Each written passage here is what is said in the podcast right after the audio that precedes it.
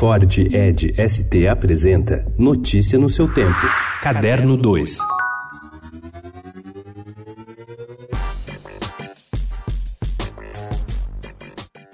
Foi como um reencontro de amigos que, curiosamente, não deixaram de se ver. Ao retomar a encenação de Os Sete Afluentes do Rio Ota, peça que estreia no dia 25 no Sesc Pinheiros, em São Paulo, ainda sob o eco do estrondoso sucesso de 15 anos atrás, a diretora Monique Gardenberg percebeu que o espetáculo continua atual. A peça é um épico teatral. Ao longo de 5 horas e 50 minutos de duração, com o intervalo, o espetáculo apresenta uma jornada iniciada no final da Segunda Guerra, quando Luke, um soldado americano retorna a Hiroshima em 1945 para fazer algumas fotos dos sobreviventes. Tais imagens comporão um álbum que fará uma viagem no tempo até chegar ao ano de 2000, quando será um importante objeto durante uma trágica cena familiar.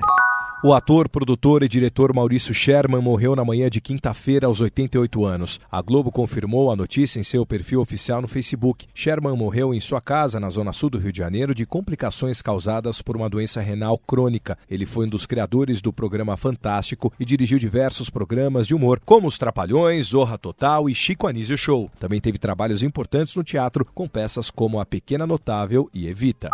It's my first time in Sao Paulo. You know, it's been such a pleasure to to be here with you, to see this great crowd, and to know that whatever is happening politically in this country, uh, people are protecting the arts. It's really a, a, a huge.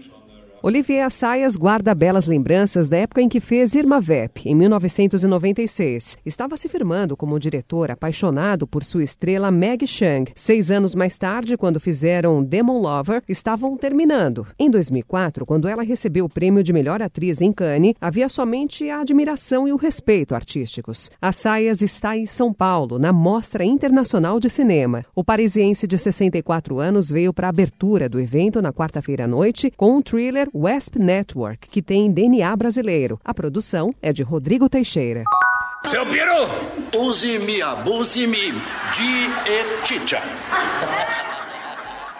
Não é para qualquer um. Completar 100 anos, esbanjando alegria e muito bom humor, é para poucos, e Orlando Drummond pode se vangloriar de ter chegado a essa avançada idade cheio de energia e consagrado pelos fãs. Além de viver o icônico Seu Peru, na escolinha do professor Raimundo, o humorista e dublador deu voz a inúmeros personagens, como é o caso de Scooby-Doo. Aliás, no domingo vai ao ar o episódio da escolinha em homenagem a ele. Notícia no seu tempo. É um oferecimento de Ford Edge ST, o SUV que coloca performance na sua rotina até na hora de você se informar.